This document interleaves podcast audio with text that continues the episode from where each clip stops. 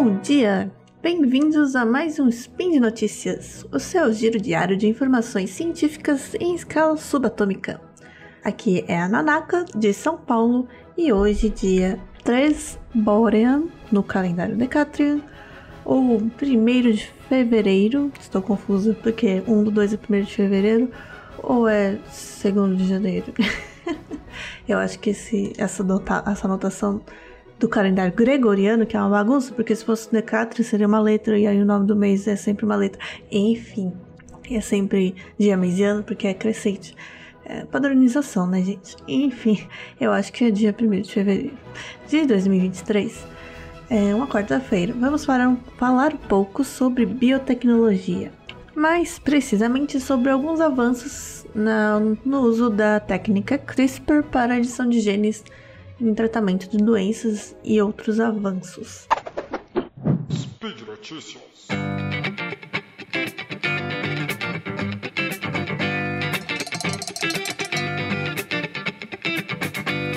Bom, primeiro vamos falar sobre um caso de tratamento bem sucedido com a CRISPR para, para o, um caso de leucemia, né? É, que é uma doença grave que afeta as células do sangue. É, talvez você já tenha ouvido falar, né? É, bom, primeiro para entender como a leucemia é tratada hoje, né? Um tipo de câncer que afeta as células imunes da nossa medula óssea, né? E elas começam a se multiplicar fora de controle. E geralmente isso é tratado matando todas as células da medula óssea com quimioterapia e depois substituindo a medula óssea com um transplante. E é um processo que costuma ser bem sucedido, né? Desde que, enfim, feita todos os cuidados, encontrado um doador compatível e tal. E, mas, se isso falhar, né, os médicos ainda podem tentar uma abordagem conhecida como terapia, terapia CAR-T. A terapia CAR-T envolve adicionar um gene a uma célula imune conhecida como célula T, fazendo com que ela procure e destrua as células cancerígenas. E essas células modificadas são conhecidas como células CAR-T.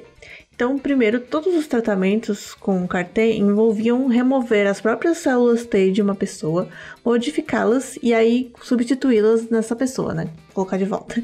E isso é muito caro e às vezes não é, é possível obter as células T suficientes para criar essas células CAR-T quando a pessoa já está muito doente.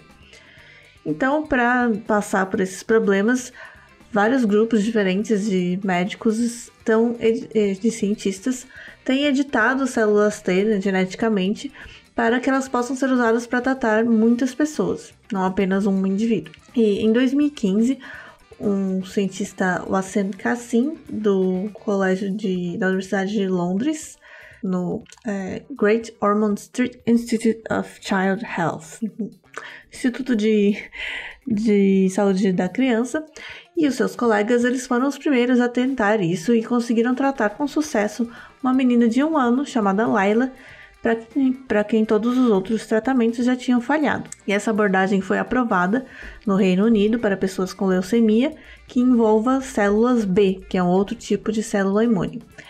Já uma outra menina chamada Alicia, de 13 anos, teve então um caso de leucemia causada por células T.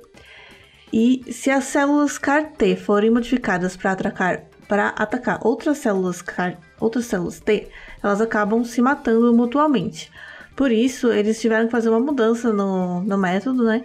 Uma mudança, uma mutação adicional nas células CAR-T, uma edição adicional, desativando um gene para o receptor que as identifica como células T. Então, eles pegaram essas células CAR-T, modificaram, fizeram as modificações para elas atacarem o câncer, mas tiraram dela a, o gene que codifica a proteína lá e que, que mostra, né, que é o identificador que ela é uma célula T, porque aí as outras células T não vão atacar ela.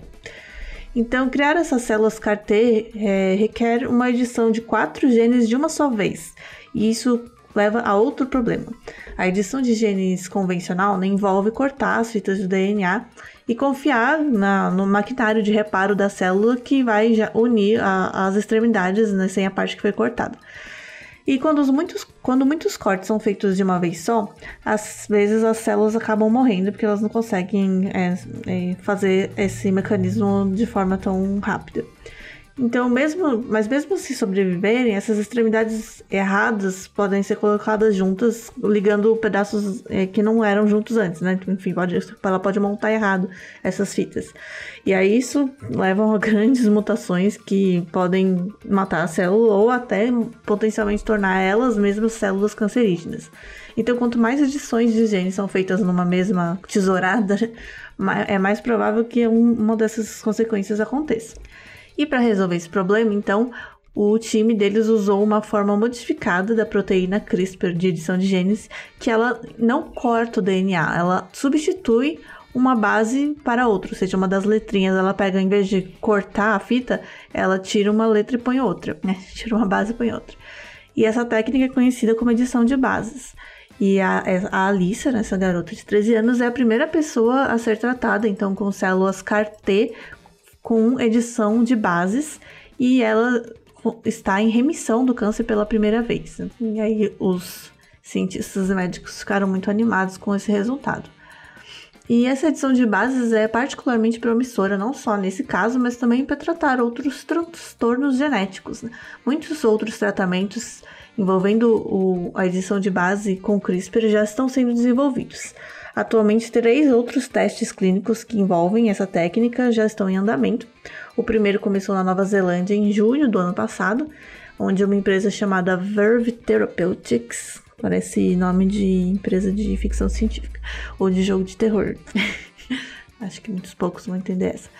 Enfim, ela espera mostrar que essa abordagem de edição de bases pode tratar uma condição genética hereditária que causa níveis muito altos de colesterol, por exemplo, né? Um dos tratamentos que está em andamento. E aí, então, a gente espera ver mais avanços na, na utilização do, do, da edição de bases por CRISPR no futuro próximo. Importante né, lembrar que essa técnica é ainda experimental, né? Apesar de ter tido um sucesso, ainda é, é, há muito a ser feito antes que ela possa ser oferecida amplamente, né? Como um tratamento comum mas com certeza tem muito potencial para mudar a forma como a gente trata doenças graves como a leucemia.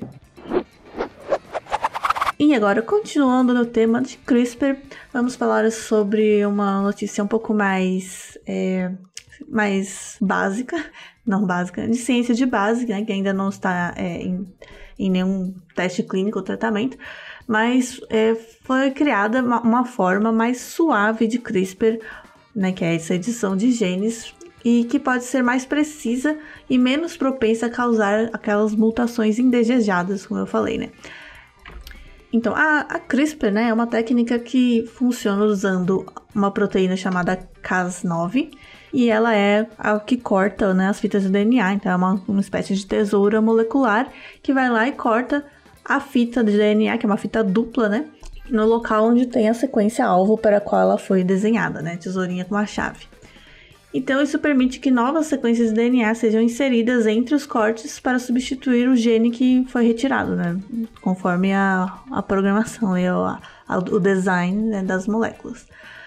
Porém, essa inserção geralmente não funciona para todas as células. Quando você né, insere lá o, as moléculas, a enzima né, no CRISPR, ela, ela não funciona, ela funciona para menos de 10% das células e acaba podendo ocorrer em regiões diferentes das desejadas, né, ou regiões incorretas.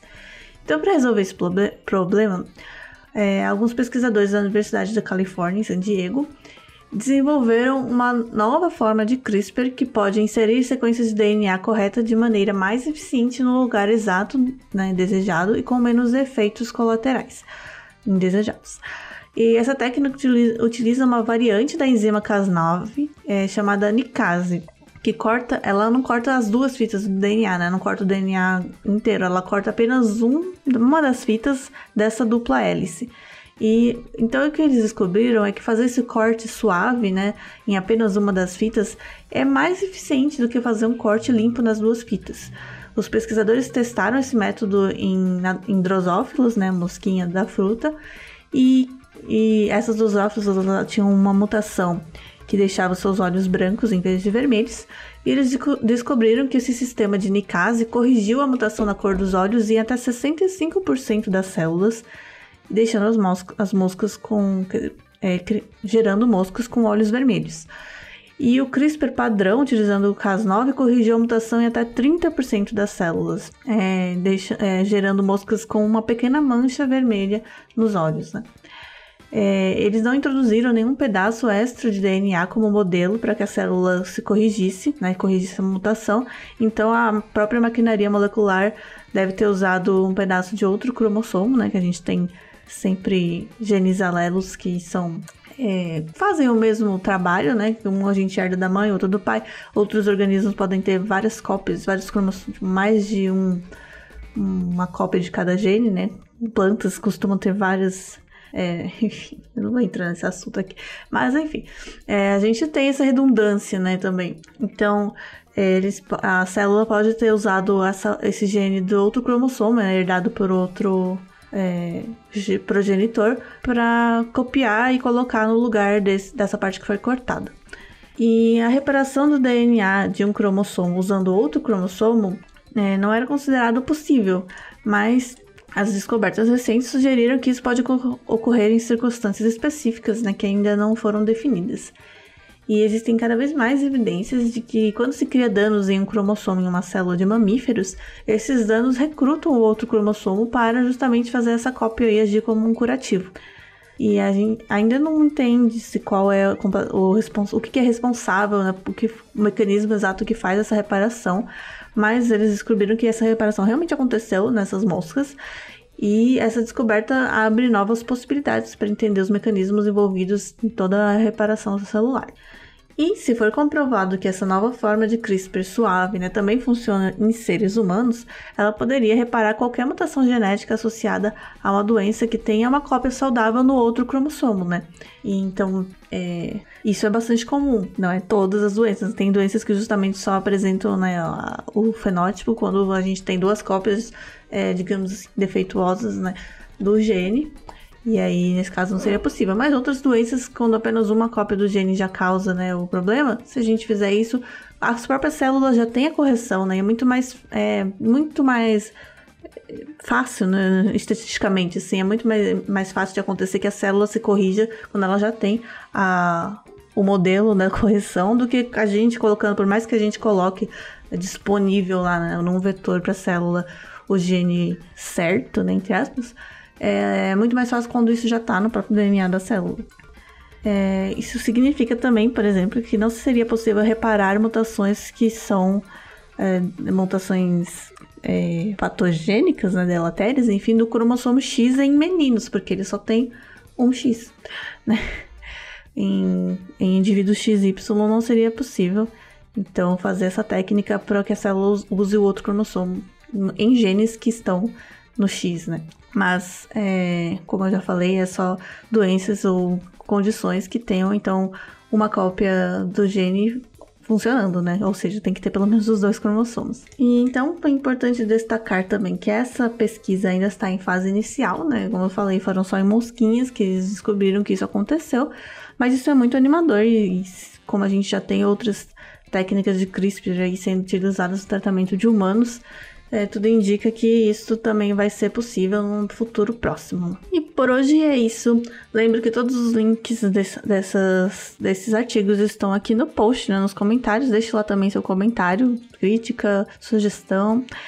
E lembrando também que esse podcast só é possível de acontecer por conta do apoio dos nossos patronos, né, o patronato do SciCast, no Padrim ou no PicPay. Então, se você quiser e puder, contribua com a gente lá também. E é isso. Até a próxima. Tchau.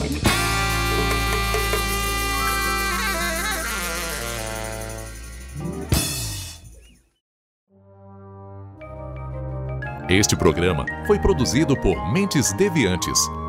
deviante.com.br